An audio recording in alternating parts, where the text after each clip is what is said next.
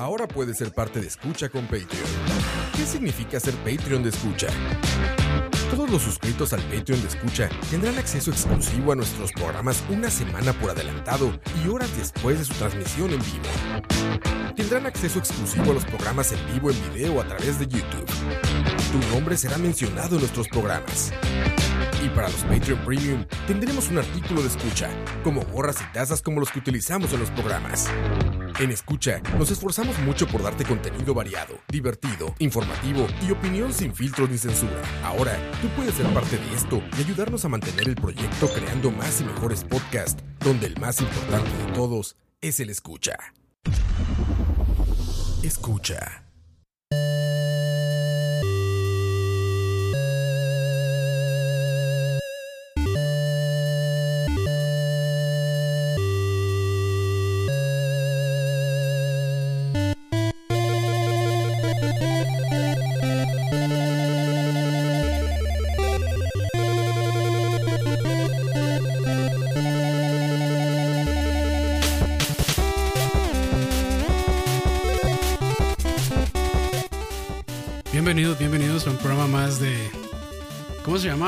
Espacio-tiempo esto.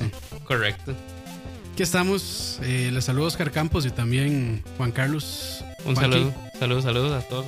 Ya hacía falta, ¿verdad? Hacer un programita de estos. Sí, sí, sí, estábamos un poco rezagados. Sí, ahí, este. Explique por qué, Juanqui. Porque la gente lo estaba pidiendo a gritos esto. La gente se la pide a gritos, man. Ay, perdón, ya no voy a hacer. Suave, suave, ya no voy a hacer más chistes porque. La, la- la otra vez, la otra vez me han regañado por, Por, eso, por ser, por hacer por chistes ser tan, de, por tan ser- chistoso. No, por hacer chistes de mal gusto, porque ni buenos son. Pero ya, ya pro- prometo no, no, no decir más cosas. Espero que se esté escuchando ahí. No, saludos, no, a, no. saludos a todos ahí en el chat. Ahorita los saludamos en el chat. Muchas gracias. La, la ciencia y el humor siempre fueron de la mano. Eso dicen. Sí, sí, sí. Hoy, bueno, hoy el eh, Lobo no, no nos pudo acompañar. Sí, lamentablemente hoy no pudo acompañarnos. Es que ha estado muy socado el asunto y Sí, es que, bueno, me imagino que la, o sea, las responsabilidades como profesor son, son bastante sí, altas sí. y No, y- exigentes. Y, ahora eh, están a final de semestre, entonces ah, sí, no, no. Sí, no, imposible. le- pero, hizo imposible. pero saludos a, a Lobo, donde quiera que esté en su clase, dando, dando clases a sus, a sus alumnos. Muchas gracias. Ahí, Y gracias ahí también rápidamente en el chat a los que están. Eh, ahorita leemos a los Patreons, como siempre, muy, muy agradecidos por su apoyo. Y es quienes están ahí en vivo este, por Mixelar también, muchas gracias por acompañarnos. ¿De qué va a ser el programa de hoy, don Juan Carlos? Ya, ya si conocen algo, de, si han visto esta película, tal vez ahí reconocerán. Bueno, ya está también en el nombre del programa, pero bueno, no importa. eh, ahí dijeron que gran intro, me parece gran intro. Sí, sí, sí. muy apropiado para el tema de hoy. Hoy vamos a hablar sobre los viajes en el tiempo. Un tema muy, muy polémico, como dice. Este, que bueno, gracias a. No sé si tirar spoilers. Bueno, pequeños spoilers de Avengers. Creo que la gente empezó a tomar otra vez. O retomó su interés en el, en el tema de viajes en el tiempo gracias a Avengers Endgame. Que se. Al momento de grabar este podcast, este, tiene que como. Un mes más o menos de Un por ahí, sí. sí. No, no, pero siempre es bueno porque eh, por lo general el, el- el público siempre se motiva o, o se interesa en los temas de ciencia cuando los tocan en, Sí, el- en la, en la en pantalla grande. sí, mainstream, en, series, en películas, en libros. Y como no podemos dejar por afuera Back to the Future, una de mis trilogías favoritas. Sí, sí, sí. Que de hecho en, en, en Endgame se un poco, ¿verdad? De, de, Sí, sí. de, de todos los viajes en el tiempo que utiliza. eh, bueno, de lo que. De lo que hace este. Back to the Future. Hace muchos. Bueno, no muchos chistes, pero sí como que. Dicen ahí que todos son patrañas, básicamente. Eh, en, en realidad hay una cosa que, que Back to the Future sí, sí lo hace bien, que es el tema de la energía. ok. ¿verdad? No- obviamente no es este 1.5 gigawatts, pero pero el tema de la energía sí es O sea, sí se requeriría mucha cantidad de energía para poder hacer un viaje en el tiempo. En realidad el tema de los viajes del- tiempo es, es, es polémico. Es, es polémico en el sentido de que es uno de los problemas abiertos actuales de la física, ¿verdad? Eh, y no tenemos forma de, de, explicarlo. Bueno, en realidad sí, hay, hay formas de explicarlo, pero con ciertas condiciones. Por ejemplo, la relatividad general nos permite explicar los viajes en el tiempo al futuro. Pero tenemos problemas cuando intentamos este, saber qué puede pasar con los viajes en el tiempo al pasado. Incluso aunque los viajes en el tiempo al futuro son calculables, eh, incluso tienen sus, sus, sus problemas, ¿verdad? Que en el mundo de la física le llamamos las paradojas. Ajá. Sí, la, la famosa paradoja del abuelo es. La famosa paradoja del abuelo. Digamos, digamos que cuando uno este, estudia un problema, eh, lo que hace, bueno, lo que hacen los científicos es siempre llevarlos o ponerse en la situación más extrema. Claro. Vea, como hablamos el, el- el programa pasado, que hablamos de los agujeros negros, eh, la forma más extrema de probar la gravedad era ahí. Pues la forma más extrema de probar los, los viajes en el tiempo es hablando de las paradojas. Claro. El problema que tenemos es que no hay un modelo completo, ¿verdad? No hay un modelo completo de la física actual. Entonces hay, hay muchos, muchos eh, temas acerca de la, de, de la función de la realidad que no podemos explicar. Y comenzando porque ni siquiera podemos explicar o ni siquiera tenemos una idea clara de lo que es el tiempo, ¿verdad? Eh, me gustaría empezar primero por lo que sí podemos explicar y después por lo que no podemos explicar. Claro, claro. La relatividad general permite una cuestión que se llama la dilatación temporal, Ujú. que nosotros ya Sí, ahí, lo habíamos hablado un en programas poco, sí. anteriores lo, lo hemos hablado un poco. Eh, ¿Cómo se puede viajar en el tiempo debido a la, a la dilatación temporal? Bueno, resulta que hay dos formas en las que el espacio-tiempo, ¿verdad? Porque es una, una sola cosa, como en nuestro programa. Sí, sí, sí. Bueno, Eh, ahí, ahí, bueno, eso es también otro tema enorme. Pero creo que casi todo lo que hemos tocado acá gira alrededor de, del Sí, sí, espacio-tiempo. Eh, de eh, momento. Eso, eso, es lo, eso es lo bonito porque, digamos, hasta el momento hemos lo- hablado... como que lo encierra todo. Hemos englobado todo, digamos. Eh, eh, la cuestión es que hay dos, dos formas de entrarle, o dos variables, digamos, que serían la velocidad y la gravedad. Entonces, usted puede explicar la dilatación temporal por medio de cambios en la velocidad o por un campo gravitatorio. Entonces, una forma real de viaje en el tiempo que existe es, por ejemplo, para enviar un, un satélite, ¿verdad? Al espacio para que empiece a orbitar y todo esto, más o menos hay que lanzarlo a unos 11, 11.2 kilómetros por segundo, que es la, la velocidad de escape que necesita para entrar en órbita. Entonces, la Estación Espacial Internacional orbita la Tierra más o menos unos 28 mil kilómetros por hora. ¿Verdad? Por ahí, bueno, y de hecho también por ahí yo había visto el dato que las personas que van a la, a la espacio, eh, Estación a Espacial la Estación Internacional. Espacial Internacional, ajá, este, cuando regresen son como 0.005. 0.005 Más jóvenes. Más jóvenes, Ujú. de hecho. Sí, eh, pero en seis meses. Sí, sí, sí, sí. O O sea, sea, no es, no es, no es, este, Perceptible, digamos. sí, no es perceptible ni tampoco es inmediato. Correcto. Entonces, el, al orbitar a 28 mil kilómetros por hora, en seis meses, la dilatación temporal que sufren con respecto a los observadores, porque hay que tener algo muy claro, ¿verdad? Todo siempre es relativo al observador, relatividad general, relativo. Con respecto a los observadores en la Tierra, hay una dilatación temporal de 0.05 segundos en una órbita de seis meses. Podrá parecer tal vez algo completamente infinitesimal, ¿verdad? Muy- pero es una forma de viajar en el tiempo. Sí, o sea, sí. Hay, hay, una des- hay, una- hay un desfaz temporal. Sí, también vi por ahí que, por ejemplo, este, bueno, y es, es, el, es, el, es el mismo concepto de la dilatación, que por ejemplo, si se viaja en el espacio eh, a la velocidad de la luz y se dice que se va a llegar a punto B en 11 años luz, que acá en la Tierra se van a hacer 11 años luz, pero para ellos van a ser como 4 y resto. Sí, eh, si son 11, por ejemplo... de hecho, por ahí, una, ahí en internet hay varias calculadoras de dilatación, ahí tal vez les dejamos en las notas Ah, un una- link, un sí. link a, a eso. De hecho que yo creo que tenía el dato por aquí, me en mis apuntes, por supuesto. Juanqui. No, claro Juanqui, me- me gusta mucho Juanqui porque sí se prepara realmente. No es como la mayoría de programas de escucha que nada más llegan, abren una birra y empiezan a hablar. No, de hecho que si el viaje, si usted lo, lo que se quiere desplazar son 10 años luz, Ajá. que es, es más o menos la distancia a la que se encuentra Alpha Centauri, que es la extraña Sí. más, más próxima al Sol, a un 90% de la velocidad de la luz, desde el punto de vista de un observador en la Tierra, a esa nave le tomaría 11 años. Pero es que hay algo muy interesante. Recordemos que el espacio y tiempo es una sola cosa. Sí. Entonces, si el tiempo se dilata, el, El espacio, espacio también, también, se dilata. claro. Entonces, cuando usted se aproxima a la velocidad de la luz, las distancias se acortan. Es un fenómeno extraño y es... y es- Es difícil de comprender también. Sí, eso, eso es lo interesante, ¿verdad? Porque muchas de estas cosas siempre escapan a, nuestra, a nuestro razonamiento común, ¿verdad? Ujú.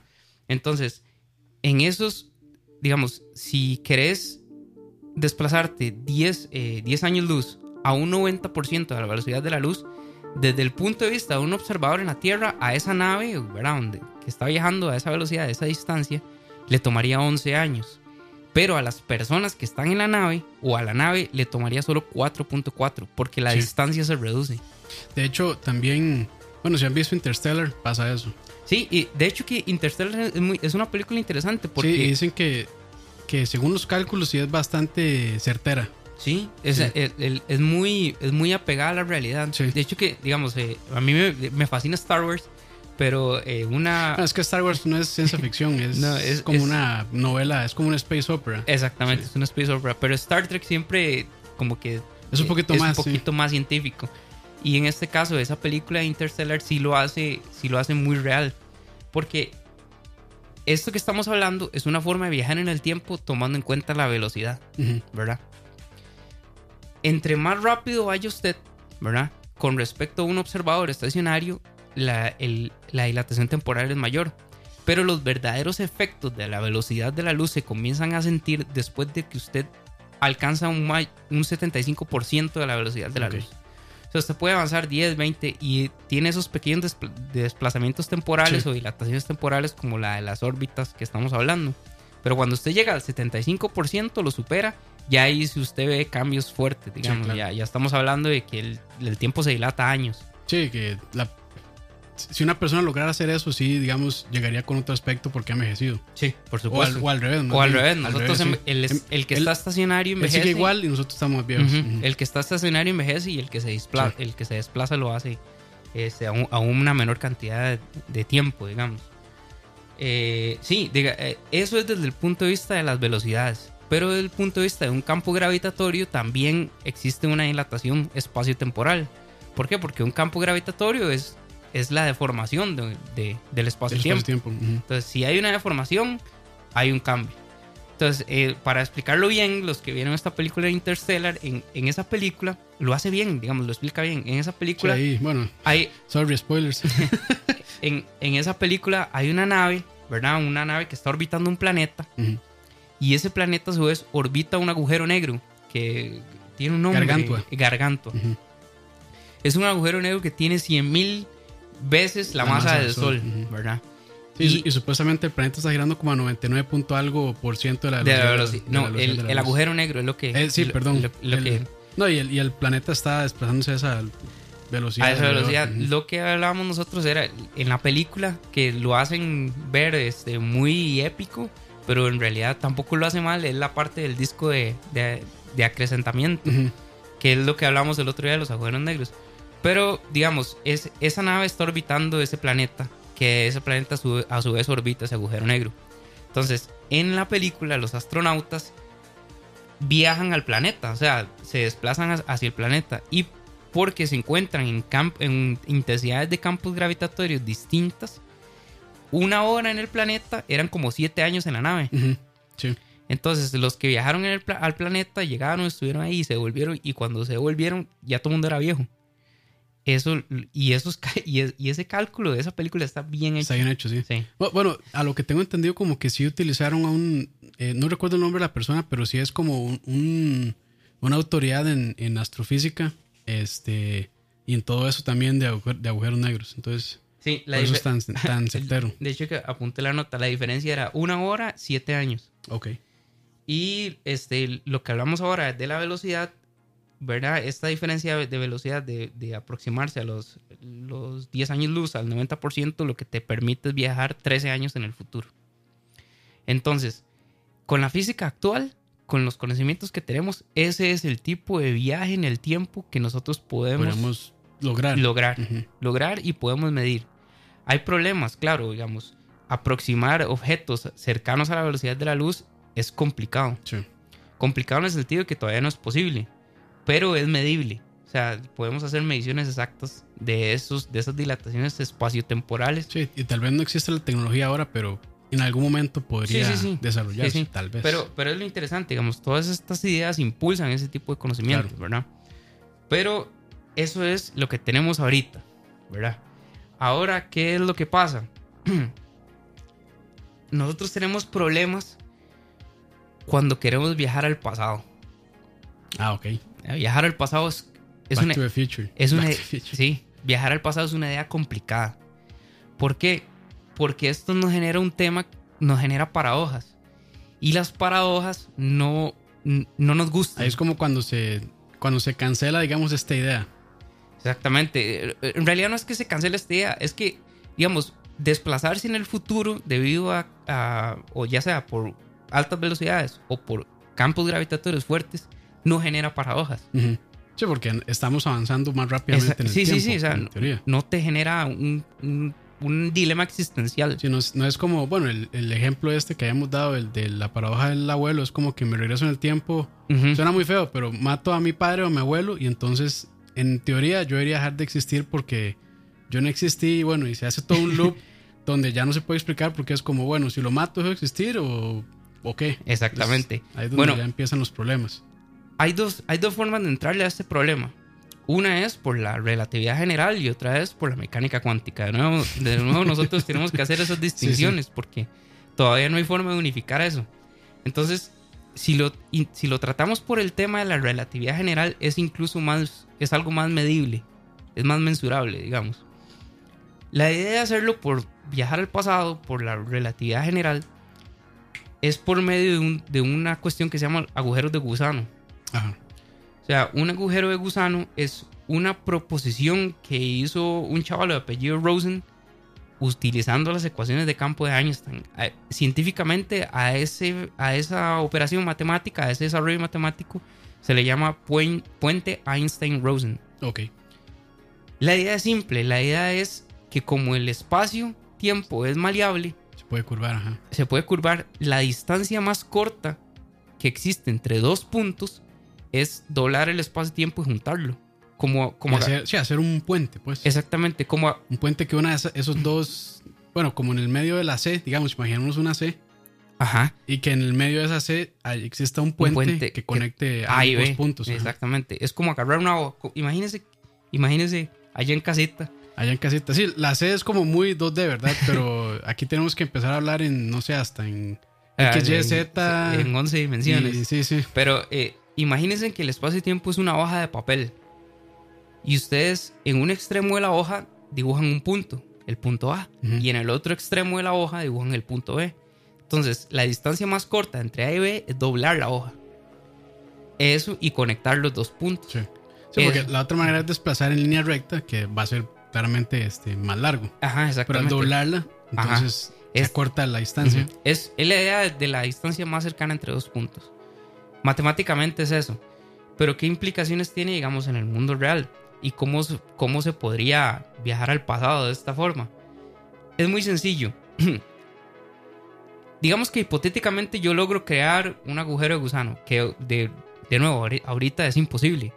El otro día Lobo lo mencionaba que para crearlo necesito una energía de yo no sé cuántos soles y Sí. que el agujero tiene que ser el tamaño del sistema solar.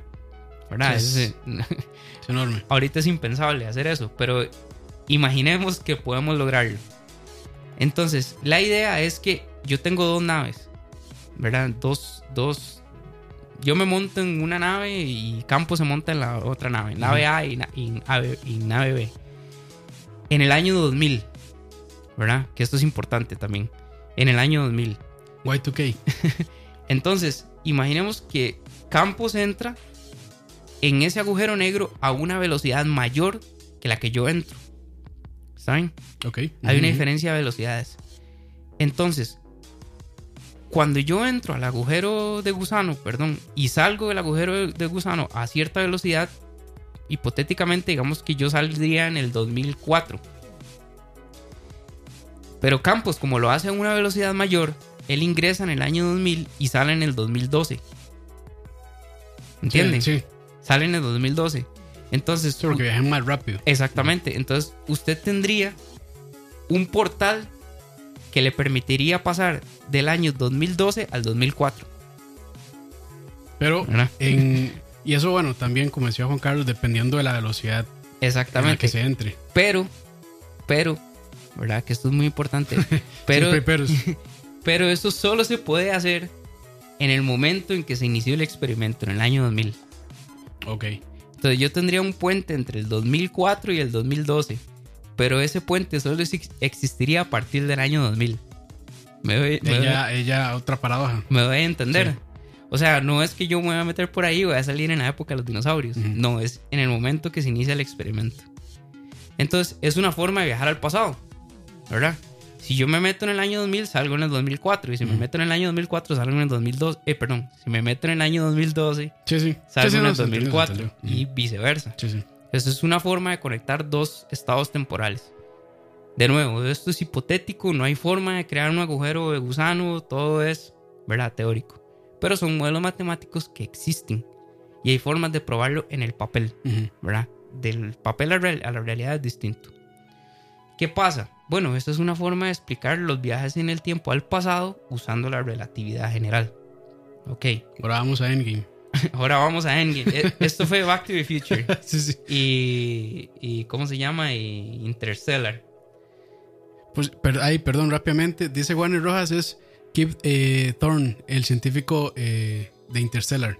Ah, Kip Thorne, el, el que es. Ah, bueno. Él fue, él fue la persona que les ayudó a hacer los cálculos y Ah, todas, ok. todas las, digamos, como los modelos de cómo se haría el agujero negro y todo Ah, esto. bueno, es buen dato. Kip Thorne sí. es una eminencia en la, en la Sí. física teórica actualmente. Ah, bueno, eh. Pucha, siempre se Perdón, me perdón, Juanqui, perdón.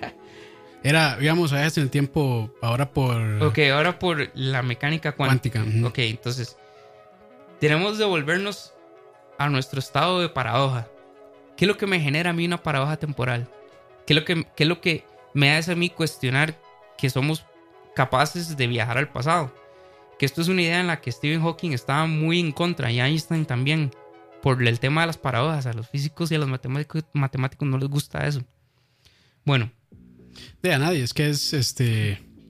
Digamos, siento que se, se complican mucho las cosas. Bueno, o explicarlas es muy difícil. ok, eh, en- eh, expliquemos de nuevo la paradoja del abuelo. Sí, porque la expliqué mal. Imagínense que yo viajo al pasado, ¿verdad? Viajo al pasado y conozco a mi abuelo. Y mi abuelo no me caía muy bien, entonces yo lo mato, hipotéticamente hablando. Entonces, como yo maté a mi abuelo, en primer lugar no existiría un yo que viajara al Sí, pasado no para matarlo. Ni su papá, Ajá, menos usted. Exactamente. No existiría un yo que viajara en el tiempo para matar a mi abuelo. Eso genera un conflicto. Einstein, bueno, eh, Stephen Hawking decía que la realidad tiene una forma de evitar ese tipo de cosas. Sí. Bueno, y rápidamente, eso es lo que pasaba en, en Back to the Future, básicamente. Sí, en Back to the Porque Future. al, cuando no se conocieron los papás, entonces de ahí no tuvieron, no se casaron, no sí. tuvieron relaciones y su no existencia, ajá, su existencia estaba en peligro, digamos. Pero en lo que se equivoca, bueno, para no Sí, sí, va- vamos a seguir en la idea del, Perdón, perdón. Es, es, eso es lo que pasa, esa es la paradoja. Entonces, ¿qué sucede? Hay dos formas de evitar esto. Existen dos formas de evitar esa paradoja y la mecánica cuántica lo puede explicar. Ok, una forma de no meter la mecánica cuántica y explicar esto es que, el viaje en el tiempo sea un ciclo completo. Por ejemplo, y este es un, caso hipotético, imagínese que usted está ahí en casita y que de un pronto llega alguien, llega un señor, un anciano del futuro y le explica a usted cómo crear una máquina del tiempo. Ajá. Entonces, Trunks. Ent- sí. Entonces, usted llega, eh, eh, tiene el conocimiento, crea la máquina del tiempo, bueno, crea tiene el conocimiento, genera el dinero, crea la máquina del tiempo y cuando usted es mayor, usted viaja y se explica a sí mismo cómo construir la máquina del tiempo. O sea que el que inicialmente le explicó a usted cómo hacerla era usted mismo. Sí. Eso es una forma de evitar una paradoja porque es un ciclo que se mantiene. Pero hay el una- problema es si se corta en algún punto. no, no, No. el problema no es que se corte. El problema es que eso, eso le quita al humano una cosa muy preciada que tiene, que se llama el libre albedrío. Ok. Si usted, si eso fuera consistente, significa que usted está destinado a hacer eso Es un siempre. esclavo, digamos, de, de, ese sí mismo. De ese, digamos, usted está destinado a hacer eso. Y al ser humano que le toque el libre albedrío es un poco complicado. Es como tocar la billetera también. Exactamente. O sea, porque significa que usted está su, su finalidad existencial es completar ese ciclo una Sí, y no, otra vez. no es como el, ah, yo soy dueño de mi destino, sino más bien es como mi destino es es dueño de este mí. ciclo. Exactamente. Entonces, habiendo eliminado eso, nos queda la famosa teoría de las, eh, de las realidades alternas o de las líneas temporales. L- La mecánica eh, general, bueno, la, la- la relatividad general dice que la, la vida de una partícula se define por una línea de tiempo. Y esa línea de tiempo son diferentes mediciones que se hacen a lo largo de la vida de la partícula. Y una de las, de las principales premisas de, de, de, de esa. Es que no es teoría, es, digamos, de ese. Uno, una de las idea, una de las principales cualidades de esa idea es que esa línea temporal usted la puede doblar, la puede estirar, la puede hacer lo que quiera, pero no la puede eliminar. Porque Siempre si- va a estar en ese ciclo, en ese bucle. Exactamente. No, no, no es un bucle, sino usted tiene un principio. la- Ah, bueno, perdón, sí, eh, estábamos hablando del, del- De- digamos, del el la- desarrollo natural de una persona. esa- Ujú. Bueno, de- una partícula. Bueno, porque, porque de- usted puede. O de la vida, sí, pues. usted puede tener el desarrollo natural de un protón, digamos, el, pro- el protón por, o un átomo por diferentes interacciones se crea y Ujú. tiene una vida útil después, ¿verdad? Pero en ese lapso es un lapso, es un lapso temporal, es una línea temporal de la, que describe la vida de esa partícula. Eso es aplicable a un montón de cosas. Y eso usted lo puede definir en diferentes intervalos de tiempo. De hecho que los experimentos así se hacen. O el día a día así se hace, ¿no? El día a día tiene una hora y, y- y usted Sí, vivió tantos años, ¿verdad? Us- usted no, por ejemplo, usted no vive del, del- del año 0 al 20 y después aparece del 30 al 60. ¿Me entiende? Sí, el O lineal. sea, el Ujú. lineal. Y usted puede estirarlo y puede doblarlo y puede hacerle lo que quiera, pero siempre se tiene que conservar. ¿verdad? Esa es una premisa importante. ¿Qué pasa ahí? Que una de las formas de evitar la paradoja del, del abuelo es que cada vez que alguien viaja en el tiempo, en realidad lo que hace es brincar a una línea temporal. Que, ¿verdad? Que no está definido si es que ese viaje en el tiempo necesita la energía ne- suficiente para crear una realidad alterna o que ya existe una realidad alterna producto de las infinitas probabilidades que nos ofrece la mecánica cuántica. ¿Verdad? Endgame es interesante porque esa parte lo hace bien. Sí, de hecho sí, lo hace bastante bien. Esa parte lo hace bien. La parte que no hace bien, bueno, que es, Es, una- que yo creo que mezcla como la paradoja y las líneas eh, Sí, temporales, sí. digamos. Una parte que no hace bien es que se crea una regla de la nada. Sí, sí, Sí, sí, se, sí, sí. se- se- se fabrica una regla para su- solucionar ese problema. Es que lo que pasa es que, digamos, im- imagínese que, que uno viaja en el tiempo y lo que hace es brincar a otra línea temporal. ¿Cuál es la realidad original? O Sí, sea, ya ¿Qué se le- pierde. Exactamente. ¿Qué le define a usted cuál es la realidad original? ¿Y a quién le importa, digamos? O sea, ¿y qué, qué realidad es más real que otra? ¿Me entiende? Claro, claro. Entonces, esa película Endgame resuelve ese problema de una manera sencilla. Y lo explica, este, ay, ¿cómo se llama la, la, la que es la maestra de, Doctor Strange? Ah, Elder, Eh, la eh, Elder, eh, Elder eh, One era. Ajá, The Elder One. The Elder One. Ajá. Sí, creo que se llama, no sé. Pero, Eh, pero eh, sí, ella. Ella lo, ella lo que resuelve con eso es que le dice que cada vez que alguien remueve una piedra, Se una gema, línea se crea una línea. Y si, digamos. y si usted logra, y lo que le explica Banner es que si usted logra poner la, la gema de nuevo, en, el, en el momento en que se, que, se, que se, quitó, entonces se soluciona, Ajá, esa, se soluciona. esa ramificación, digamos. Exactamente, esa ramificación se soluciona. Esa es la forma en que, en que esa película se cura en salud sobre ese tema, digamos. Sí, Sí, sí. Pero al final la quiebra después también. sí, sí, pero, pero digamos que esa es la forma en que lo resuelven. Sí, ahí- bueno, ahorita, no, no, ahí están en el chat diciendo sí. An- Ancient One era. Ajá, de Ancient Ancient One, sí. Yo dije Elder One, pero sí Ancient One es Ah, más bien. muchas gracias, gracias, eh, Julio Sandoval. Ok, entonces eh, es importante definir eso. ¿Cuál realidad es más real que la otra? Y eso es una paradoja. ¿Entiende? Claro. Porque es algo que no, el- no, no se resuelve, digamos. no- no. ¿Qué, qué, qué- qué realidad es lo que te permite decir o qué estado cuántico te dice? Es que esta es la realidad verdadera. O la que se creó es una subsecuente. Ahora, ¿qué, qué tan real es, es bueno, eh, Sí, sí, salado. Si no, si no, han, si no han visto este eh, Endgame, vayan, véanla. Después continúan reproduciendo este, este programa. ¿Qué tan real es el, digamos, este GPS que diseña Stark?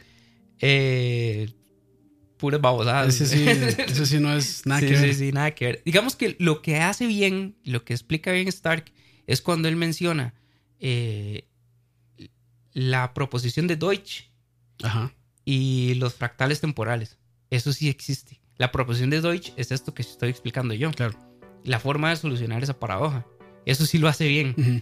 Pero eh, digamos que de Después, todo- eh, después ese, bueno, ese relojillo que lo que hace es como abrir un, eh, qué sé yo, como un portal para poder devolverse, eso sí. Digamos que por más, por más extraño que suceda, lo, para mí lo más ridículo de esa película, lo más ridículo de, de ese Ajá. concepto de viaje en el tiempo es lograr disminuir el tamaño de una persona a nivel cuántico. Ches. Para mí eso es lo más improbable. Ok, Es más probable matemáticamente el viaje en el tiempo que hacer eso. ok, ok, ok. Sí, eso sí, claramente, si no, nada más se ponen trajes y ya. Sí, y sí. se montan esta máquina que parece el reactor este de, de Stark y ya eso lo reduce. Es que, digamos, para, para mí y para el público es más fácil entender este tipo de cosas con, esas, Bueno, y- con esas ideas de las películas. No, y en estas películas también entra lo que es el, el suspension of disbelief, Ajá. que es como, bueno, es una película, está entretenida, pues me la creo, punto. No, pero en realidad hay ciertas partes que sí tienen bases Sí, sí, sí. interesantes, digo. Sí, pero vamos, ahí No, siempre... no, no he hecho la palabra, pero... Pero digamos, sí, sí, sí entra est- esta cosa que es el, el, digamos, como la suspensión de la credibilidad, digamos. Que es como, bueno, es una película de superhéroes, vuelan y demás, entonces pues me la creo. Sí, sí, sí. Pero no, no, no. De Pero hecho sí que, hay, sí, hay cosas que sí las hacen bien, diga- entonces. sí, sí. O sea, eh, es, es, es curioso, pero digamos, todo, es, todo este tema de los superhéroes y los cómics y todo, siempre le han metido una parte científica ahí interes- importante. Sí, sí, sí. Para no estar diciendo tanto interesante. Siempre, sie- siempre, siempre le han metido una parte científica. No, y Sí. está bien, está Sí. chiva, está lo Siem- si, si usted pone atención, digamos, si usted, no sé, Flash unas cosas así, siempre hablan como de antimateria, de Ujú, materia oscura. eh. Es de- que a- aparte de ser cool, pues, es interesante también. Sí, sí, sí. Y, y es bueno porque de alguna u otra forma son cosas que despiertan ese interés en la gente. O sea, claramente yo imagino que muchísima gente después de ver Endgame se ponen a ver este, estudios o videos en YouTube, que a veces no es la mejor fuente de información sobre todo esto, viajes en el tiempo y mecánica cuántica y todo este montón de No, cosas. no, que- este, lo, lo importante aquí es saber siempre dónde buscar. Por ejemplo, si ustedes buscan información en internet y hablan sobre eh, este físico Michio, Michio Kaku, Ujú. él siempre tiene buenas, buenos videos. Es, es- es como este chaval, el otro día hablábamos de eso. Hay un canal que se llama PBS Spacetime que es muy bueno, se lo Ajá, recomiendo. él, él es, ese chaval es muy bueno. Y hay otro chaval de... Perdón, es PB, PBS, PBS, Spacetime. Y hay otro chaval muy bueno que es de la Universidad Politécnica de Valencia. Él, él es físico teórico. Ok, Eh, también. Sí, creo que Ese se no llama. visto, sí, creo que se llama. El canal se llama Date un Blog. Ok, Sí, él es muy bueno. Y el, el- mi compañero de, de apartamento, él, él lo conoce porque él hizo la maestría en, en España. en España, ahí en la Politécnica Valencia. Ok. Y, el, y el chavalo tiene esa habilidad de, de- de- de transmitir el conocimiento. Sí, porque es- son temas a veces muy complicados de explicar, Sí, sí, sí. muy Por- técnicos. Sí, Ujú. por ejemplo, yo, yo este, este astrofísico Neil deGrasse Tyson, él, él tal vez en la parte investigativa no ha hecho como muchos aportes, pero, pero- es, muy, es muy buen pero pedagogo. es muy bueno explicando las cosas. Entonces eso le ayuda mucho a... Sí, tiene a mucho fama. carisma y, o sea, y, y también cómo interactúa en redes es muy interesante. Sí, y, y siempre, Muy bueno, digamos, sí. él, él intenta explicar todo como de la manera más sencilla posible. O sea, dice Julio, San- eh, Julio Sandoval, eh, muy buen canal desde Date un blog. Ah, ok. Sí. Sí, sí, gracias ahí. Eh, esa Dice que se llama Javier Santaolalla. Ah, ok. Muy bien. Están Este... todas en el chat, muchas gracias. Sí, sí. Estoy viendo.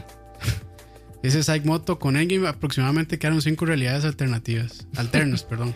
A, a eso no le meto mucha cabeza. Sí, muchachos. sí, sí, eso es ahí sí. O sea, créansela nada más que y ya. Que me apareció ahí por, porque sí. Sí, sí, sí, a eso, eso no, no hay que meterle mucha cosa. Eh, pero bueno, otra, el- volviendo al tema, eh, intentando explicar los viajes temporales a través de la física cuántica, resulta que a escalas de Planck Y hay que, primero quiero explicar qué es una escala de Planck, que de nuevo Tony Stark lo menciona en la película. Que, de hecho, que bien. rápidamente, porque me parece una, una pregunta interesante. Dice Esteban Carballo en YouTube: Cuando Tony Stark crea un elemento nuevo, ¿es posible? Sí, es posible crear un elemento nuevo. Si es posible sintetizarlo, entonces. Claro. hacer un nuevo. Ok. Sí, sí. Solo que Claro, claramente nada más como es como felicidades, creo un nuevo elemento. Ya, ¿verdad? si Me vamos, imagino que no es así nada más como de pff, agarrar el escudo de, de Capitán América y balancear ahí el reactor este y Sí, vámonos. No, no, no. Eh, si van a nuestro programa sobre evolución estelar, ahí hablamos un poco de la creación de elementos. Ujú.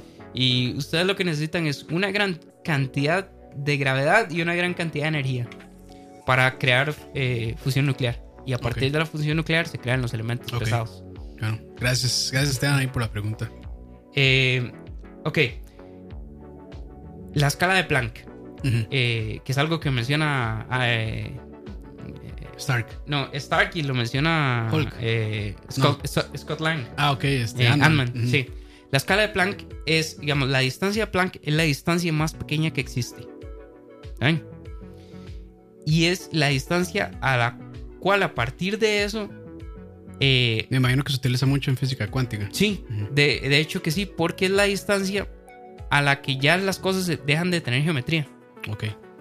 O sea, la distancia de Planck es la distancia que le dice usted cuando ya usted entra en el mundo cuántico, digamos. No para hablar como en, la- como en la película, sino cuando usted está hablando de mecánica cuántica y cuando está hablando de relati- relatividad general. Ok. Ya algo más pequeño que eso no tiene geometría. Ya estamos hablando de nubes electrónicas, probabilidades de, de velocidades, probabilidades de O posición. sea, es- me imagino bateando es todavía muchísimo más pequeño que ya cosas subatómicas. No, es, es un millón de veces más pequeño que un electrón. Sí, no. Sí, ya esa distancia ya no tiene. eh, la geometría no tiene sentido, digamos. Pero eh, hay otra cosa que menciona en la película y que lo hacen bien. Que es, la, es, es que a partir de esa distancia, de, de, de lograr un encogerse o en el lograr caer más pequeño que, un, que una distancia de Planck, este, caes en una cosa que se llama la espuma cuántica, que es probablemente donde hay que, como de nuevo, esto es una, son, tenemos teorías incompletas, de nuevo hay que restablecer nuestra, nues- nuestra razón, nuestro pensamiento, nuestra forma de ver y definir qué es el espacio-tiempo a nivel cuántico. Ok. No sabemos qué es.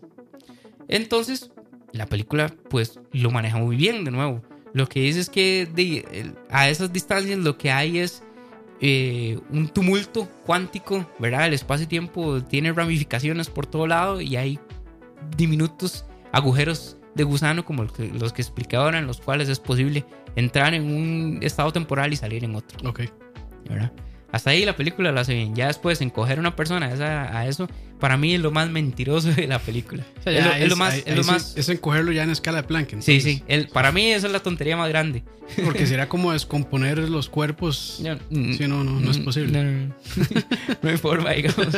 Para mí, eso es lo más, lo más eh, eh, bateado de la película. Y todo lo demás lo hace bien. De hecho. Pero, digamos, esas son las dos formas en las que usted podría definir el viaje temporal en, en el, mundo de la mecánica cuántica. Ok. Lo que pasa es que en el mundo de la mecánica cuántica usted no controla si viaja al pasado o si viaja al futuro. ¿Entiende? Ahí sí no hay forma de hacerlo. ¿Por qué? Porque no tenemos definido cómo es el espacio-tiempo a niveles cuánticos. Ok. Uno, Oye, y no sé si tendrá que ver, pero como se maneja mucho con probabilidades, es de- me imagino que es de, por eso mismo es difícil saber si uno más bien viaja al futuro o viaja al pasado. es que sí, ese es, es- eso es lo que pasa. De hecho, digamos, eh, la proposición de Deutsch eh, lo hace un chaval que se llama David Deutsch en, Ujú. en 1990, porque a partir de 1990 es cuando se empieza a hablar de líneas temporales y todo eso. Es un físico teórico que actualmente está vivo. Él hace una proposición en la cual usted se imagina un agujero de esos, un agujero de gusano. Para imaginarse eso, digamos, el tiempo tiene una dirección. Sí, en, me- en mecánica cuántica se habla mucho de la flecha del tiempo. El tiempo tiene una dirección, siempre es hacia adelante. Ok. No sabemos por qué, pero siempre es hacia adelante. y va muy, la flecha del tiempo va muy relacion, va estrictamente relacionado con los niveles de entropía de las cosas. Entiéndase por entropía como el nivel de desorden de las partículas. Es interesante porque en todos los procesos del universo la entropía siempre es creciente. Y cuando digo todos los procesos, es cualquier cambio químico, cualquier cambio de estado de energía, de cualquier tipo, cinética, potencial, de todo lo que usted quiera. Siempre el resultado es que la entropía del universo crece. Y como la entropía... ¿Eso es una, es una regla o es...? Es una regla, Una regla, sí. Es una de las leyes de la termodinámica. Ok. Sí, es ya aprobado, medido, Ujú. todo lo que usted quiera. Y, en, y como la, la entropía es positiva, la dirección del tiempo es hacia adelante. Así es como funciona. Y no sabemos por qué, hay que preguntar al, al creador todopoderoso. Pero es así. Entonces, como el tiempo siempre tiene una dirección, imagínese que usted pudiera abrir esa brecha en el tiempo. Y, y a, eso, a eso se le llama, eh, no sé muy bien la traducción en español, pero en, en inglés ellos le llaman clo- Close Space Time Curve. Ok. Entonces es como entrar en, en abrir es- ese- esa puerta. Imagínense, imagínense como una jarra de café. ¿Verdad? Ok. Una jarra de café, donde la oreja de la jarra es, es, es esa forma de entrar o ese túnel que me va a llevar al pasado. Ok. Entonces, definiendo algún parte, unas, unas situaciones matemáticas como la de una, para no enredarlo mucho, que se llama eh, densidad lineal eh, y por una- unas operaciones algebraicas eh, utilizando unos operadores ahí, es, es para, para, dar, o sea, para darme a entender de que es matemáticamente pro- explicable, Probable, digamos, exactamente. Definiendo un, un- un estado de densidad, ¿verdad? Usted entra en esa, en esa curvita de la jarra y sale en el otro. Y la mecánica cuántica funciona por la probabilidad, eso ya lo, lo hemos hablado Sí, muchas veces. Sí. Pero dentro de, las, dentro de los sistemas de probabilidad existe un principio que se llama el principio de superposición. El principio de superposición se usa en muchas cosas. Es muy útil porque cuando los, los problemas físicos o matemáticos son muy complejos, usted lo que hace es separar las cosas y las monta para que todo le funcione. Si son project managers, esos se llaman epics. Por ahí anda el asunto. O sea, la, la idea, la Sí, idea es, es parecida. es, digamos, sí. Este, Separar las variables. Hacerlos en problemas más pequeños o en, Ujú. o en, eh, fórmulas, bueno, no fórmulas, en cálculos más pequeños. Ajá. Y Imagino después, que al final unirlos. y después superponerlos. Ujú. y al final usted tiene una solución. Eso se usa mucho en casi todo. Por ejemplo, eh, para explicar... Es, que es más sencillo. eh, cualquier problema, incluso de la vida. O sea, es más senc- si es algo muy grande, es mejor desmenuzarlo, este, resolverlo por partes pequeñas y, es- y eso y claramente al final Sí. todo aporta a que se solucione como el problema mayor. Sí, sí, correcto. Digamos, mi, mi forma- mi formación es en ingeniería civil. Entonces, nosotros ahí la utilizamos cuando usted quiere determinar las cargas a las que está sometido una estructura. Usted no le suma todo. Lo que hace es sumar la carga de tal cosa, la carga de tal cosa.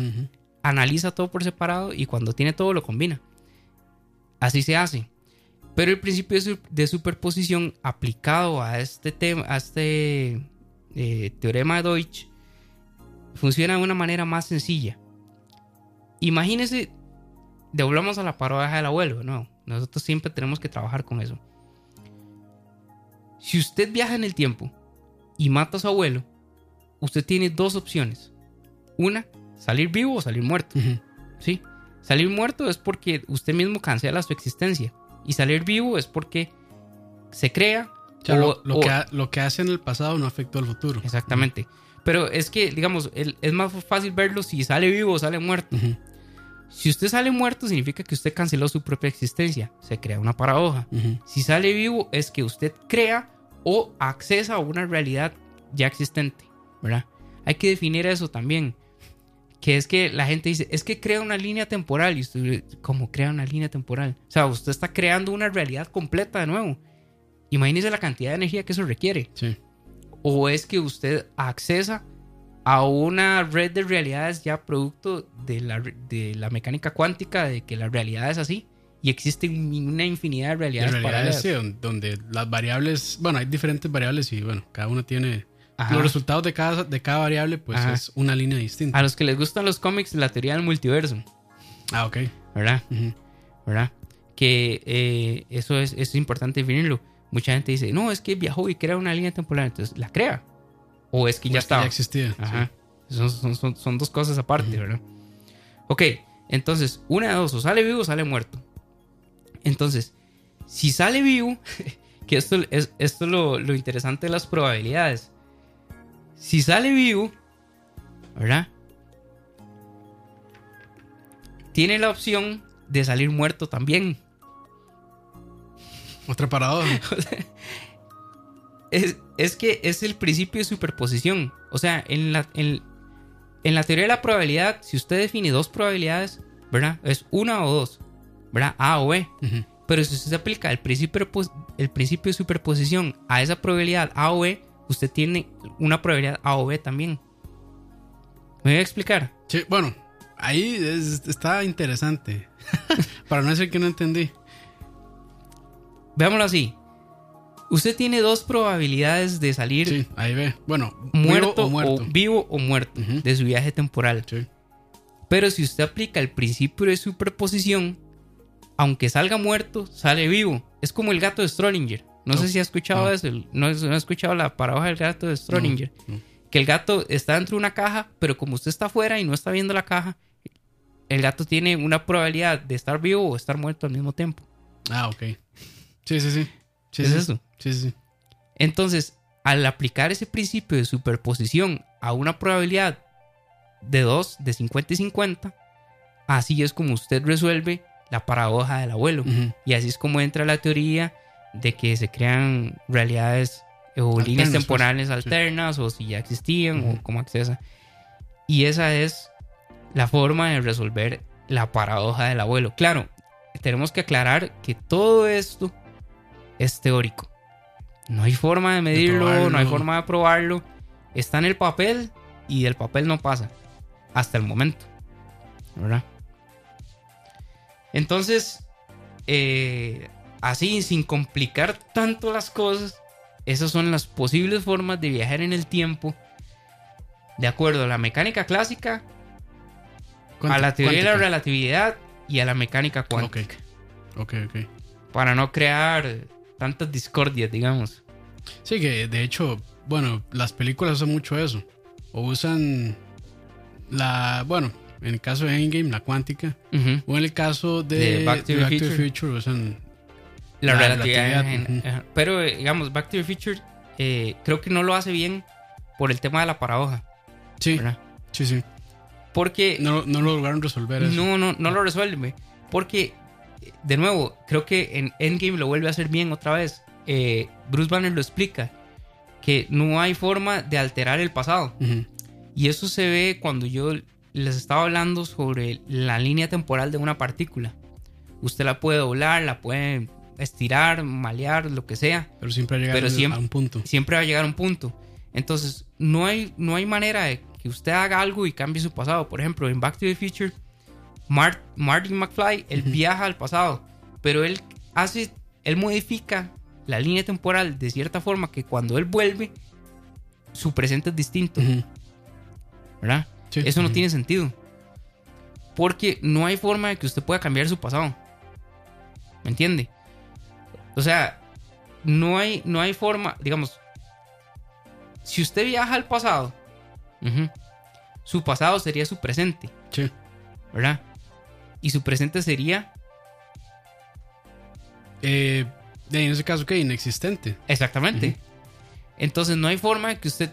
Viaja al pasado. digamos, Exactamente. porque siempre su pasado se va a transformar en su nuevo presente. Exactamente. Y el. y el. Y el pasado, bueno, y el futuro de donde usted viene ya es pasado. Exacto. Ujú. El fut- sí, el futuro donde usted viene es su pasado. ¿verdad? Sí, sí. No hay forma de cambiarlo. Ok. Está, eso está muy, eso está muy tuanis, de hecho. Sí, O sea que nunca se puede viajar al pasado. No, nunca vas, nunca en realidad nunca vas a viajar al pasado. O sea, no vas a hacer el toque del almanaque. Que en el. nada más de devolver las hojas y posicionarme en una fecha y ya. O por ejemplo, lo que hacen Back to the Future la 2, que Biff le da un almanaque a su a su yo del pasado. Ajá, y entonces el más más se hace millonario. ¿Verdad? Pero ¿qué pasa con el Biff viejo cuando él vuelve? ¿A qué, a qué, a qué realidad vuelve? Sí, al, al- a su. A la misma que dejó. A la, a la misma, sí, porque no cambió nada. Es- el- o sea, usted no puede cambiar su pasado, ¿me entiende? Eso sí lo hace bien. El problema es en la 1 cuando Marty hace ciertas cosas que cuando él vuelve él tiene un carro y los papás son exitosos. Y, ¿verdad? sí, sí. Ah. Y este. Y, co- ay, más se el nombre del, del, del antagonista. eh, Biff. Sí, y ese más es como el sirviente. Ajá, sí, bueno, sí. ahí como el ayudante. Sí, porque eso no es posible, eso genera paradojas, básicamente. Eh, no sé si él tiene alguna pregunta. Hoy, hoy Por ahí- Es que la, la diferencia entre el, el- entre Lobo y yo es que yo voy muy al grano. Es Andrés Obando que yo estoy medio mamando ahí, pues sí. Todo el tiempo. No, por, no, no, por eso, nada. por eso no hablo. Bueno, cua- y cuando digo, digo malos chistes que arruinan el programa.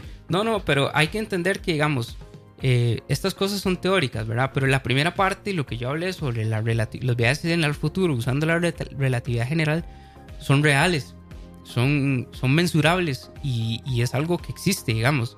Sí, bueno, por, por ejemplo, lo de, los, de- lo de los agujeros de gusano, que basado, ¿cómo se llama el científico que lo propuso? Eh, Rosen, sí. que Ah, él basado en los cálculos de la, teoría de, de la relatividad de Einstein, y pues sí, sí pegan, digamos. sí, sí, sí. Sí, No, no, teóricamente sí podría existir. No, no, digamos, este, la proposición de Deutsch, que hablamos sobre la mecánica cuántica y todo esto, el principio de incertidumbre, es, es o sea, en el papel existe, pero en la realidad no. Lo de Einstein-Rosen también, en el papel existe, pero en realidad no. Ujú. Pero a lo que voy con esto es que, digamos, vos mandás un satélite de GPS a orbitar la Tierra y hay una dilatación temporal. O sea, el, el aparato, el GPS, el satélite está viajando en el tiempo. Sí, sí. O sea, Bueno, el, el ejemplo que, que siempre has dado de, los relojes, que si se manda un reloj a viajar al espacio Ujú. y se tienen, bueno, dos relojes con el mismo tiempo, iguales y todo, ujú, este, y aquí en la Tierra sí, hay una variación. hay una variación muy pequeña, pero hay una variación. Sí. Entonces quiere decir que sí hubo un, digamos, un- una especie de viaje en el Sí, tiempo. eso es viajar en el tiempo. Ahora, todo este, toda esta cuestión de viajar al pasado, este, Hawking, Haw- Hawking de- eh, él bromeaba mucho con esto. Él decía que había una, como una especie de policía temporal. O sea, que en realidad, porque, porque es, esta es la cuestión, si en realidad se pudiera viajar en el tiempo, ¿por qué es que no nos hemos topado con un viajero en el tiempo? Ujú. ¿Por qué no, por qué no Sí, visto? porque nunca, eh, es igual que como los ovnis, porque nunca han dicho aquí estoy. Sí, sí, sí. Po- Porque es que nu- nunca nos hemos... Es que, bueno, en realidad, si ustedes encontraron un viajero espacial, se encontraría un viajero temporal también. Sí, es que ya, digamos, ya es su presente. Di- Digamos, en el, en el sentido de que, bueno, ¿qué dice vengo del pasado, vengo del futuro, pues. co- ¿Cómo es que se llama esta película de Amy Adams que ella se... Eh, Arrival. Arrival. Sí, bueno, eso es, es muy interesante porque utiliza el lenguaje para una manera, digamos, de no solo viajar en el tiempo, sino resolver muchísimas otras cosas complicadas para la sociedad. Pero es que... al- O sea, el, A conce- lo- a lo- el concepto a lo- de, que el, de que el lenguaje sea ese portal, eh, a mí se me hace, se me hace, o sea, no sé si alguien antes lo había utilizado, pero se me hizo muy novedoso. Sí, El sí. concepto de usar el lenguaje como una manera de abrir estos espacios. De, de los espacios. portales, sí, pero digamos, a lo que me refiero es cuando ella está dentro del... Spoilers. Cuando ella está dentro del portal, que sale y ha pasado yo no sé cuánto tiempo. ¿verdad? Que para ella fue nada y que en realidad no, es que usted estuvo ahí metida no sé cuánto. Un viajero espacial, sí, un, un viajero que haya salido de, de otra galaxia y haya caído aquí, también viaja en el tiempo. Por todo este tema que estamos hablando de la dilatación temporal Claro, y todo claro, eso. claro. Entonces, ¿me entienden? Sí, sí, sí. Es real, es mensurable y tenemos que aceptarlo. El problema es, es, es esta cuestión que, el- que, el- que les iba a hablar la- ahora de viajar al pasado. Es matemáticamente probable, ¿verdad? Como hemos estado hablando, ya les expuse todas las teorías que hay. Pero Hawking tenía una idea interesante. Hawking decía, si en realidad hay viajeros en el tiempo, ¿por qué es que no nos hemos topado con ninguno? Y una de las razones es que la realidad tiene mecanismos para evitar los viajes en el tiempo. Sí, porque estos, eh, estas paradojas generan contrariedad en la misma realidad. ¿Verdad? Cuando el Dr. Brown decía, puede, no sé qué puede pasar, puede explotar la galaxia, no sé qué, en realidad no estaba hablando tanta basura.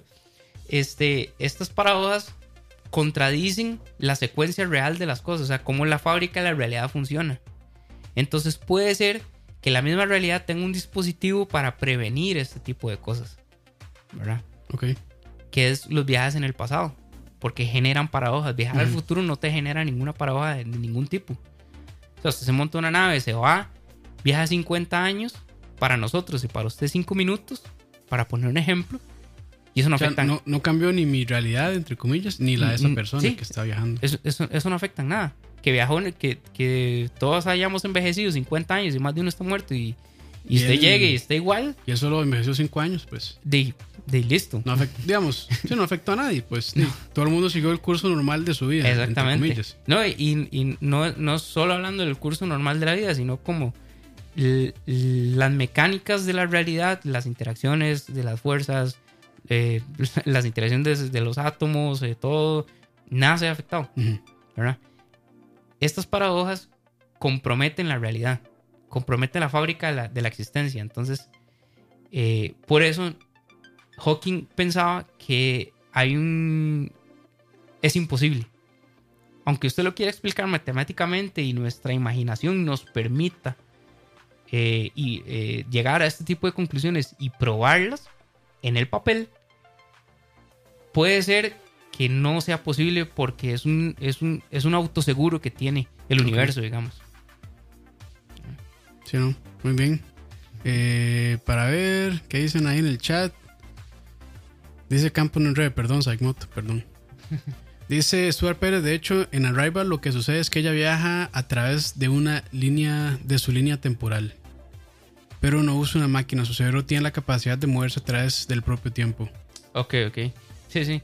Bueno, digamos que eso está muy, muy volado, pero sí, sí, sí entiendo la parte de la idea de que ella- la o sea, que ella sintió que estuvo un par de minutos y en realidad no sé cuántos días fueron. No sé. Creo que fueron, creo que fueron años, pero no, no recuerdo, pero sí, o sea, no fue, no fue poco tiempo en realidad.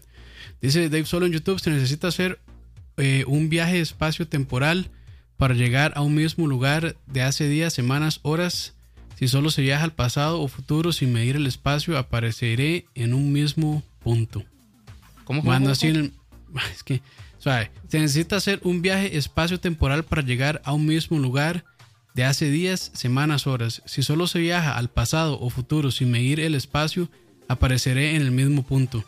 Mando así en el mismo lugar, ya que el planeta se desplazó del lugar. Pero yo no.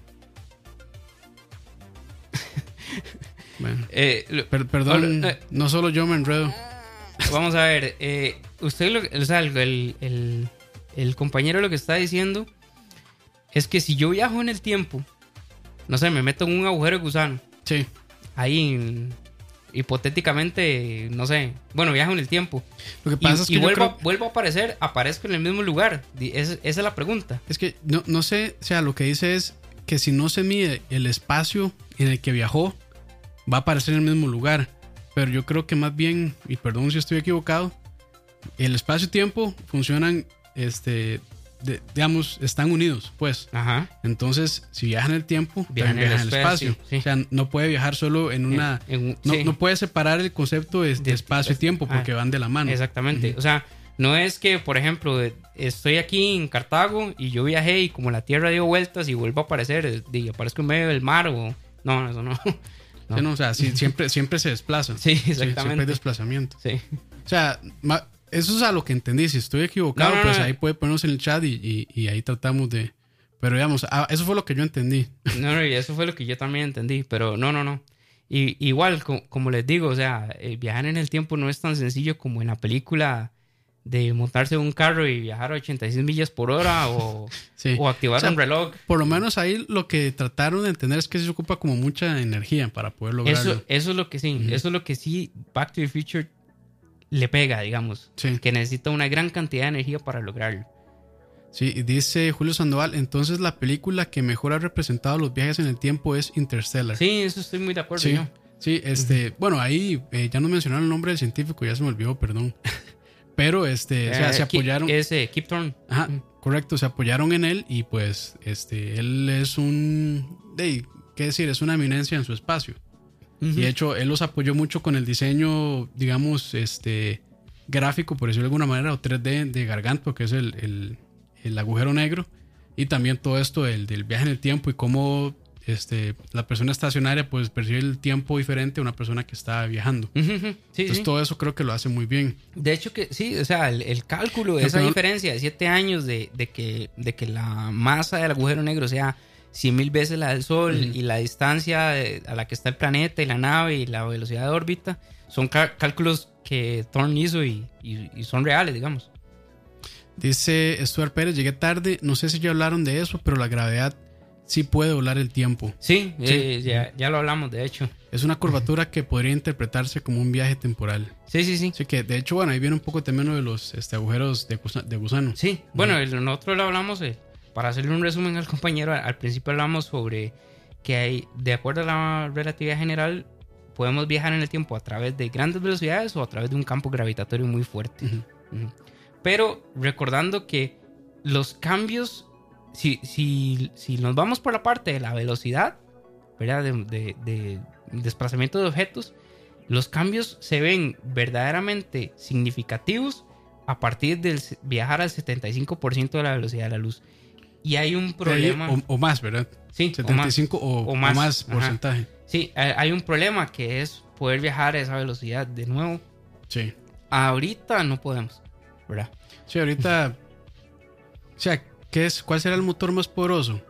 Creo que, no sé si serán de los transbordadores que dejan como a 25 mil kilómetros. No, no, no tengo el dato, pero yo creo que tal vez eso sea lo más, Lo más, lo eh, más lo potente, digamos, de momento. No sé si Franklin Chan con el motor de plasma, pues claramente me imagino que está apuntando a muchísimo más. Pero igual no va a estar ni, Mm, ni medianamente cerca de, de- de llegar, no sé, a un porcentaje considerable de la velocidad de la luz. Es que recordemos que la velocidad de la luz son aproximadamente, ¿verdad? Aproximadamente 300 mil kilómetros por segundo. O sea, tenemos que tener en cuenta qué significa eso, ¿verdad? Sí, es- O sea, 300 mil kilómetros por segundo es. Es que la luz dura 8 minutos en llegar del sol aquí. y la distancia de sol acá es, Es ridícula. es un montón. sí. Entonces, eh, tenemos que tener en cuenta eso. ¿Qué pasa? Porque es que yo digo que me parece, bueno, me parece no, porque es que yo digo que la forma en que la relatividad ge- general explica las vidas del futuro es correcta es porque tenemos el modelo completo para explicarla. Aunque experimentalmente no lo podamos hacer, el modelo que tenemos lo comprueba con mediciones. ¿Mm? Por eso es que es 100% confiable. Sí, El problema es con todo lo que tratamos ahora. las paradojas. Las sí. paradojas. De hecho, por ahí hay una pregunta, no recuerdo quién la hizo, a ver si lo encuentro, pero decía que qué tan, digamos, certero es eh, Days of Future Past de X-Men. Es un viaje al pasado, lo que hizo Logan. Eh, sí, no, no. no. Igual ahí de, pues también entra todo el problema de las paradojas, entonces digamos sí. que ahí es En- más, en- más complicado. En, en- el momento que ustedes tengan algo que Side genere, fue, perdón. en el momento que ustedes tengan algo que genere una paradoja, ya por ahí anda mal la cosa. Es como Endgame, Endgame genera un montón de paradojas. Sí. Entonces ya ahí ya ustedes tienen que Sí, ya descartar. ahí es un problema. Dice Saúl Maroto, saludos, ¿qué hay de Space Odyssey? Ah, Space Odyssey, vieras que Space Odyssey 2000, Sí, eh, la de Kubrick. la de Kubrick, pucha, no, eh, vieras que esa película yo no- nunca la he visto. man. Yo no le puse atención, no, no recuerdo si, si había viajes en el tiempo esa película. Es que yo la vi hace mucho también. Es que No- eh, pero n- no recuerdo si, si hablaba de, de un poco de viajes en el tiempo. es- este tema de los viajes en el tiempo eh, no, es, no es tan reciente. Bueno, es que yo creo que con solo salir de la atmósfera de la Tierra ya se hace un, Sí, se un hace un- viaje en el un- tiempo muy pequeño Un pequeñito viaje o, en el tiempo. o casi imperceptible, pero sí se hace, digamos. Este tema de los viajes en el tiempo no, no es un asunto eh, reciente. Por ejemplo, creo que la primera concepción de un viaje en el tiempo, digamos, de, o sea, de que a alguien se le haya ocurrido, es un, es un cuento japonés. No me acuerdo cómo se llama, pero eh, tal vez si alguien ahí lo, lo puede buscar. Es de un, un pescador que él se encuentra una tortuga. Y entonces él, él se va con la tortuga y cuando vuelve han pasado tres años. Y para él solo, solo fue un viaje con la tortuga. Ok. Es un cuento japonés muy, muy, muy viejo. Y creo que el- el- en, la, en forma de literatura es la, la- de las De primeras, las primeras que tratan el tema. concepciones que tratan del tema de, de viajes en el tiempo. Sí, este. Bueno, no sé si hay más preguntas en el chat. Pero estuvo interesante. Me, me gusta esto así de, de, digamos, de, de agarrar eh, como digamos temas que, que son medios científicos que usan películas o series y tal, desmenuzarlas un poco, me parece, me parece tuanis. No, no, es que, de nuevo, eh, es, la- es tal vez la forma más amigable de aproximar estas ideas a la, a la gente, al público mainstream, digamos. Sí. Kimi no. Bueno, ya, a mí me da miedo decir cosas este, que supuestamente están en japonés. Kimi no Wow. Ah, no, eh, No el sé, de, la de la película del lazo. No, no, esa película no. Ahí ya es que ya en cosas así muy otakus ya yo no. Ahí ya me perdieron. Dice Stuart Pérez, y si pudiéramos acceder a una cuarta dimensión, híjole. Eh, eh, ahorita. Bueno, le digo, les digo una cuestión, este, que no, que no es muy científica, pero es real. Si han trabajado con Excel, han hecho, han hecho combinaciones de varias dimensiones, aunque Sí. no lo crean. eh, en realidad, eh, Digamos, como por ejemplo, cuando ustedes están ligando dos o tres este, hojas de Excel, no del mismo archivo, sino de otro archivo distinto, ahí están trabajando con varias dimensiones. de hecho, que digamos, matemáticamente se puede trabajar con varias dimensiones. Eh, Sí, lo que pasa es que, Lo- lo que representar, pasa es que- representar el modelo visualmente ya después de, Ujú. de 3D es difícil. no, incluso después de 4D. Porque cuando usted tiene 4D, cuando usted tiene un. eh, Eso se ve mucho en cálculo superior. Ujú. Cuando usted tiene un objeto en cuatro dimensiones y lo dibuja, ¿verdad? Usted intenta dibujar un objeto en cuatro dimensiones. Es que es fácil hacer X, Y, Z. Sí, cuando usted dibuja el objeto en cuatro dimensiones, usted lo que dibuja es la proyección del objeto tridimensional en una cuarta dimensión. Sí. Eso ya- es. Sí, sí. Después de 5 para arriba, es completamente inimaginable. Eso solo está en, digamos, en lo que uno escribe en el papel. Pero eh, eh, en la realidad hay muchas dimensiones. Por ejemplo, eso de acceder a la cuarta dimensión, no sé, tal vez del compañero donde lo leyó, pero si nosotros tomamos la idea de que el espacio-tiempo es una sola cosa, entonces usted tiene cuatro dimensiones en una sola variable. Tiene X, Y, Z y T en una sola cosa. Entonces ahí para, para Ahí que está. quede claro eso. Ahí está. Eh, vamos a ver. Dice. Moto hasta Game of Thrones tiene viajes en el tiempo Sí, con, sí, Ho- sí. con Holder, ¿cierto? Sí, es cierto que Sí, sí. Hold the door. Hold the Door, sí, ahí salió. Que eso, no recuerdo muy bien cómo fue que se, cómo fue que pasó. Ah, Eso fue un poco así. Pero es que bueno, como Bran puede ver al pasado, entonces, Él- y él puede hacer como esto, ¿cómo es que le llaman el libro? Warp es. Eh, Warg, Warguiar. Sí, sí. Sí, sí. Warg. Warp. Entonces él le hizo Warp a Holder En el pasado. en el pasado cuando era niño y eso, pues lo- afectó, afectó el, el futuro. Bueno, afectó es su presente más bien, no su futuro. Sí, pero eso es eh, bien. Sí, ese digamos que no, no, ahí, ahí no, ahí no hay mucha explicación científica. Primero porque es magia, entonces ya ahí completamente destruye cualquier, este, cualquier modelo científico. Correcto. Este, y Bueno, Pero bueno, es, es, este, no sé qué tanto en libros. En libros de fantasía creo que no, no experimentan con eso, ¿verdad? No, es que no eh, tiene mucho sentido porque, bueno, viajes en el tiempo es más de ciencia ficción. Sí, creo, Sí. creo que el, el primer. eh, o la, la primera idea de viajes en el tiempo moderna, de la época moderna, fue con H.T. Wells y el, y el libro de La máquina del tiempo. Que, que para los que ven la serie de Flash, Ahí tal vez. No, ahí en- en lo la- reconocerán, me imagino. No, No, yo no la he visto. Eh, Creo que vi la primera temporada y ya. ¿vio la primera temporada? Sí. Sí, vio la mejor. Pero, Y no me gustó mucho. De hecho, que, digamos, Flash, así ya, para Flash es mi superhéroe favorito. ajá, ajá. Y lo es porque eh, siempre trata el tema de la ciencia como muy a fondo. Es que bueno, él es un. bueno, aparte de ser un redazo, él es científico también. Sí. Y digamos, en la serie de Flash, el que hace el profesor Wells viene de Ese H- es- H.T. Wells, de- Ah, ok. del autor de La máquina del tiempo. Y de hecho, él es un Ah, viajero ok, del tiempo. entonces ¿no? es como un guiño. Ajá. Ok. ¿Él, él es el que está en silla de ruedas? Ajá. Ok. Bueno, que no es. Bueno, Sí, sí, sí. No está en silla de ruedas, pero bueno, no importa. Este, que acabo de recordarme de otra, pero ya se me olvidó. Bueno, no importa. Vamos a ver si hay algo más en el chat. Eh, el Escuadrón del Tiempo. El Escuadrón del Eso Tiempo. no recuerdo. ¿Cuál es esa? Ah, bueno, eh, Doctor Who. Ah, bueno, Doctor Who, sí. Que de hecho ahí habíamos considerado usar este, la cabina. Sí, Eh, pero no, no, no sabemos qué tan, qué tan eh, Sí, creo que es más popular el DeLorean. Bueno, eso fue lo que me dijo Juan, que mejor el DeLorean. Sí, sí, no, no sé qué sí, tan, sí, qué, es más tan, reconocible. qué tan friendly hubiera sido. Bueno, yo creo que sí. Yo creo que sí, vamos, Doctor Who. Sí, sí, es bastante. No, no sé si más popular que, que Back to the Future, pero sí. A, a mí me, me, encanta Doctor Who porque siempre le, es, esa serie es loquísima. Puede, Sí. puede literalmente eh, tratar sobre cualquier cosa. Y una serie que se parece mucho a Doctor Who en que puede tratar cualquier cosa es. eh, Twilight Zone. no, eh, No sé si Twilight Zone tocó viajes en el tiempo en algún momento. Es, es, esta serie de, de- también de estas series de, de Flash y Arrow, eh, Legends of Tomorrow. Ah, bueno, ahí, Ajá. cierto, cierto. Ahí, bueno, este, el mismo este, Barry Allen hizo una disrupción ahí cuando él. ¿Qué fue lo que hizo? Creo que, bueno, El- generó el- realidades alternativas. Sí, sí, sí, Entre eh, comillas. eh, hizo un Al flash, eh, al correr- Flashpoint. El Flashpoint, correcto, el Flashpoint. bueno, Superman también lo hizo. En, el Superman 1. En, En, ¿Fue en uno o fue en dos? Superman 1. En uno El- fue así, el- que empezó a dar vueltas este, eh, en la Alrededor de tierra, la Tierra. Y eso devolvió el tiempo para que no mataran a, a Lois. a Lois Lane. Pero sí, bueno, juega, eh, eso es.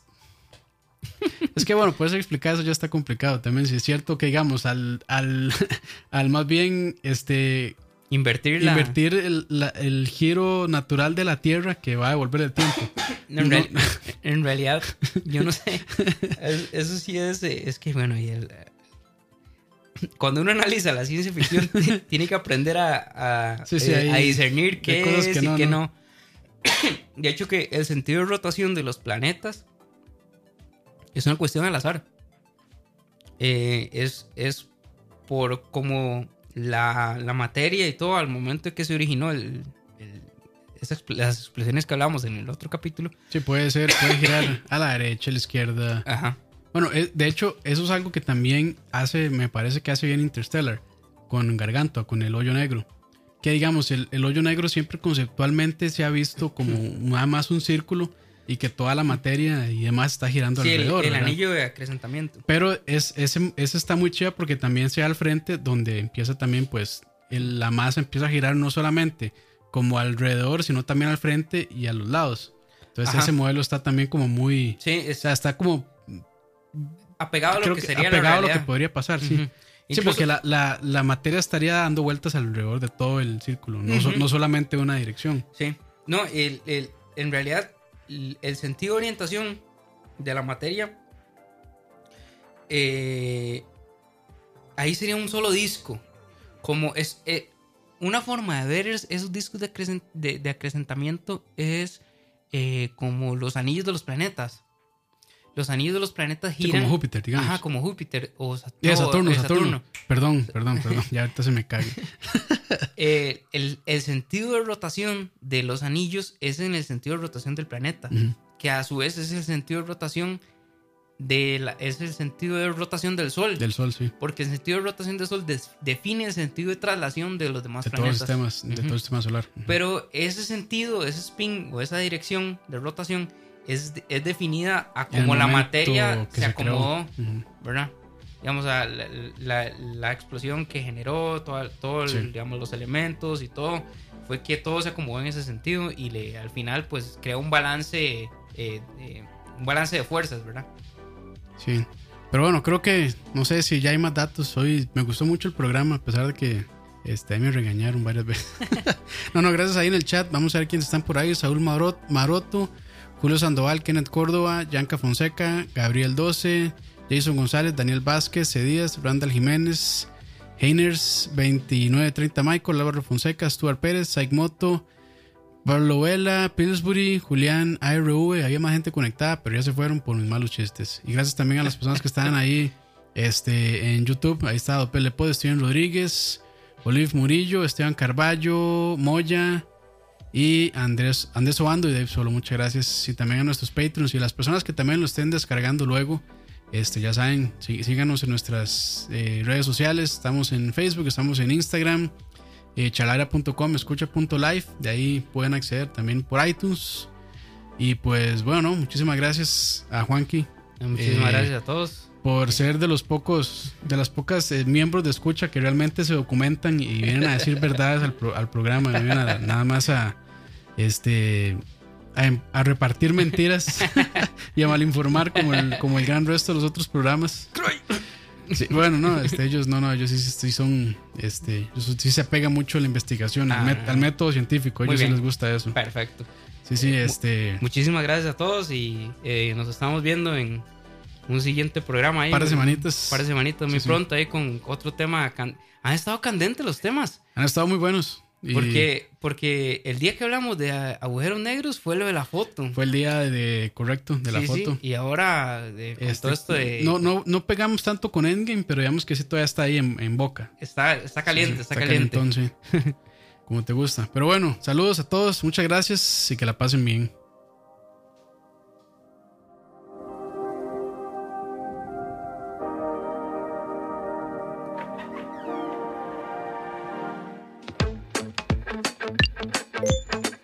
Ahora puedes ser parte de Escucha con Patreon. ¿Qué significa ser Patreon de Escucha? Todos los suscritos al Patreon de Escucha tendrán acceso exclusivo a nuestros programas una semana por adelantado y horas después de su transmisión en vivo. Tendrán acceso exclusivo a los programas en vivo en video a través de YouTube. Tu nombre será mencionado en nuestros programas. Y para los Patreon Premium tendremos un artículo de escucha, como gorras y tazas como los que utilizamos en los programas.